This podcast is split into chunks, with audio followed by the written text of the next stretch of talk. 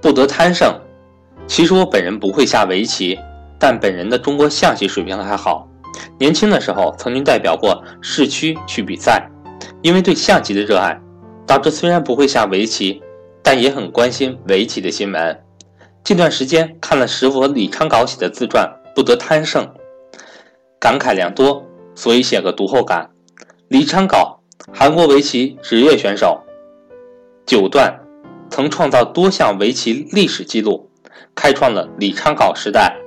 他从1992年夺得第一个世界冠军起，至2007年共夺得18个个人赛冠军，十三次团体赛冠军，真正实现了世界职业围棋比赛的大满贯，甚至已经将全盛时期的李昌镐与吴清源作为对比对象。这些成就就不一一再提了。业内对李昌镐的棋风评价就一个字：闷。每一步都是俗手，每一盘棋往往都把长达四小时的计时用尽，不到最后都分不出胜负，毫无激情的下棋，看的人昏昏欲睡。人们经常用“俗手”这个词来形容李昌镐的棋，但正是这个俗手，无人能破。每每收官之时。总能胜对方一子半目，开创出李昌镐时代。看棋的人看得昏昏欲睡，但坐在李昌镐对面的人却汗流浃背，不肯大意。虽然李昌镐没有妙手，但每下一步就注实了自己的地盘一分，又削弱了对方的势头半点。李昌镐虽无妙手，却滴水不漏，让对方完全找不到弱点可以攻击，只能眼看自己的地盘。一点点的被蚕食，到盘中，李昌镐往往只剩一子。这时对手可能觉得李昌镐运气好，或者大家实力相差不大，可就差这么一子，再努力一下，不就能超越了吗？结果下一次还是输一子，下下次还是输一子，每次都是输一子。李昌镐自己本人的解释是，他并不追求所谓的妙手，他下的是俗手。所谓俗手，平平无奇，但正因无奇，因而守正，不容易出错。每一手只追求百分之五十一的效率，每一手只有百分之五十一的进攻效率，而把百分之四十九的效率留下来用来防守，最后积累下来，总能胜出一子。而追求妙手的人，往往容易被胜利冲昏头脑，毕其功于一役。期望一手扭转局势，取得胜利。所以，虽然外界评论李昌镐下的棋是俗手，但这克制速胜的欲望，每一下手，步步为营，滴水不漏，这才是真正的大妙手。因为不贪胜，因而得胜。李昌镐说，他当初学围棋的时候，便要求先学习围棋入门的十诀。其实这十诀。无论与围棋、与投资，还是与我们的人生，都是一脉相通的。胜这种欲望，人人皆有，人人都想速胜、快胜、一夜暴富。自己手中的股票总是不涨，人家的股票总是刷刷的翻倍，或者别人用多少倍杠杆赚了多少倍，而我从不眼红。不是我的能力可以赚到的钱，为什么要眼红呢？我只赚我自己看得懂的钱，我只赚真正属于我的钱。我全部大局为追求百分之十五的年化收益率而服务。此外，再多的钱都不是属于我的。二，入界已缓，股票无论买或卖，都应该分批缓慢进行。为什么很多时候我们总是说买了之后就继续跌，深套了，或者是卖了之后就继续涨，翻倍了？当初买迟一点或卖迟一点多好。股票就像一个巨大的轮子。要它转起来很费劲，但一旦它转起来，想让它停下也不容易。这就是股票中的势。三，攻比固我，在强烈的进攻欲望中，还要时不时的顾虑自身的形势安危。不要想着这个股票将来可以涨多少多少，就倾其所有，甚至动用几倍的杠杆来买入。自身的安全永远是第一位的，别让上涨涨红了眼。时时刻刻检测自己的估值水位线。巴菲特的投资秘诀：永远不要亏损。四，弃子争先。在中国的哲学有一个叫做舍得。有些东西需要舍弃才能得到。投资之中有很多的诱惑，很多内幕消息，很多门门派。其实你做长线也好，短线也罢，投资大盘股也好，炒新股、题材股也罢，功夫没有好坏之分。最怕练的人，样样学点，全身都是功夫，却一无是处。隔行如隔山，即使投资股票也是如此。不可能对所有股票、所有赚钱的模式都精通，舍弃诱惑，好好守住你的能力圈。做什么都不重要，重要的是用一辈子做好它。要么追最强的势，要么抄最深的底。最怕两样都学，四不像。时机到了就不要怕。五，谁要取大？为了全局，舍弃小的利益，换取大的利益。相信很多人都有一种经验，就是。做短线，做着做着，某一天卖出之后，再也买不回来了。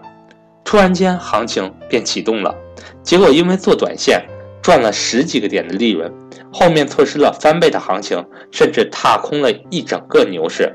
记住，虽然不知道什么时候回来，但牛市总有一天会来的。持有好你的筹码，打雷的时候你一定要在场。六，逢危虚弃。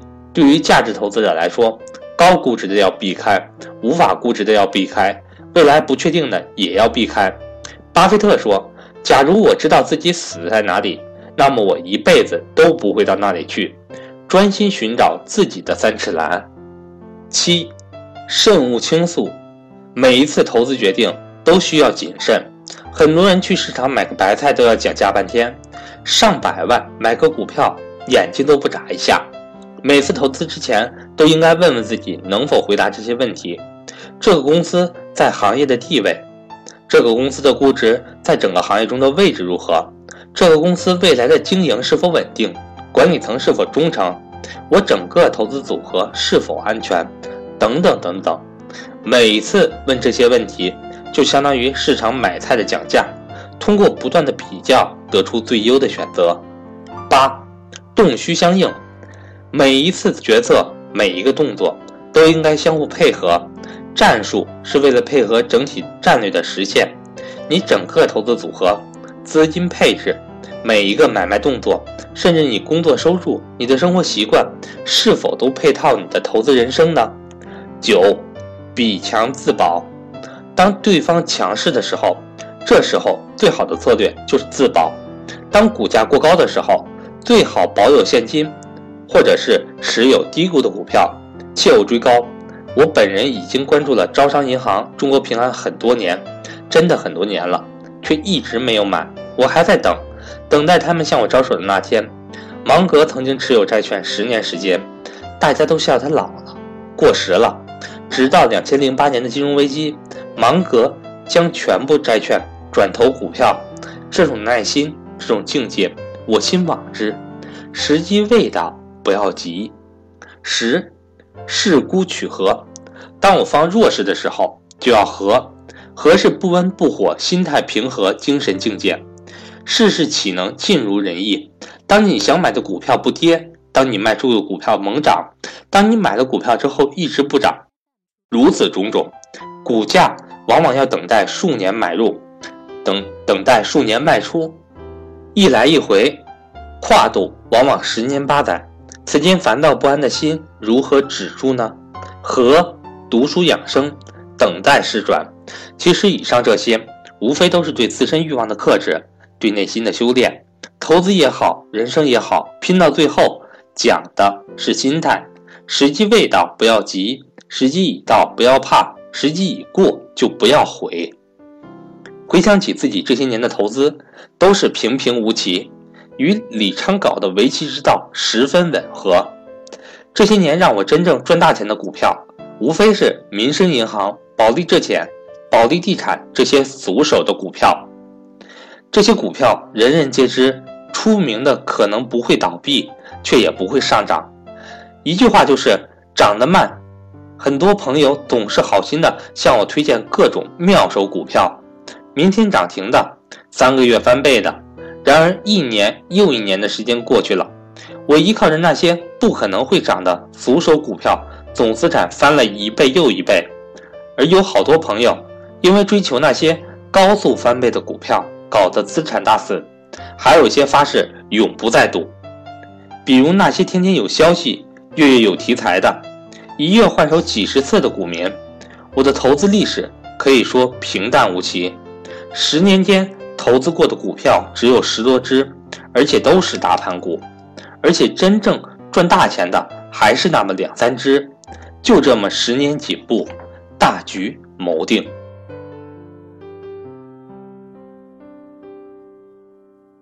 从双击到三击。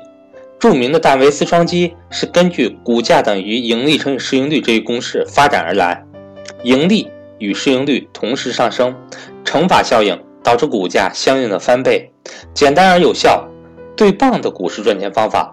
这个时候，我想到了由双击到三击的进一步扩展，提出来大家探讨一下：股价双击等于盈利上升乘以市盈率上升，股价三击。等于企业发展乘以社会发展乘以市盈率上升，三基的实质就是将原来盈利上升拆成企业发展乘以社会发展。一个数据是，万科2000年结算面积54万平方米，净利润3亿元；2011年万科结算面积562万平方米，净利润96亿元。依靠自身的发展，万科卖楼的面积增长了十倍。但依靠货币泡沫，净利润却增长了三十二倍。可以看出，三基并不适用于所有的企业。三基的前提条件是该企业的发展与社会的发展相挂钩，特别是定价与社会的货币增发挂钩，或者说是有所谓的定价权。对于生产型的企业，可能并不适用三基的理论，因为很多产品十年都没有怎么涨过价。至少我们应该寻找这种三级型的企业，让我们更多一层胜算。我们一直强调拥有定价权的企业，或许这个就是从理论上解释了定价对于股价的影响。我们要寻找三级型的股票，比如 A 公司的市场占有率是百分之一，利润是一百亿元，通过 N 年的努力之后，市场占有率达到了百分之二，但利润。却达到了两百亿甚至三百亿。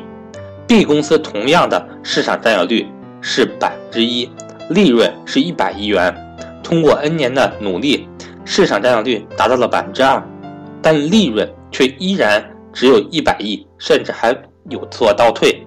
我们应该寻找 A 类股票，而避免 B 类股票，也就是所谓的量价齐升。但这个三击是有时效的，一不小心。就会变成三杀。贵州茅台也是典型的三级型股票，在两千零三年到二零一三年这十年时间是其高速发展的时期。一方面白酒市场扩容，另一方面茅台不断的提价。但随着人们养生的健康意识，政府反腐的高压，人均白酒消费量不可能无限无限量的提升。未来十年。是否会出现量价齐跌？这需要投资者们时刻关注。第一击好行业，寻找未来确定性增长扩容的行业；第二击好公司，在高速增长的行业中寻找有定价权的优势公司；第三击好时机，低估的买入价格至关重要。再优秀的公司也不可能不谈估值，等待资本市场的泡沫把股价送上天。一句话总结：用低估的价格在好的行业买进优秀的公司。三基型股票最显著的特征便是，利润的增长率除以市场的增长率大于一，这个数值越大越好。我们需要寻找这个数值最大的行业里面的最好的公司。一句话道破本质：寻找可以不断进行自身复利的投资资产。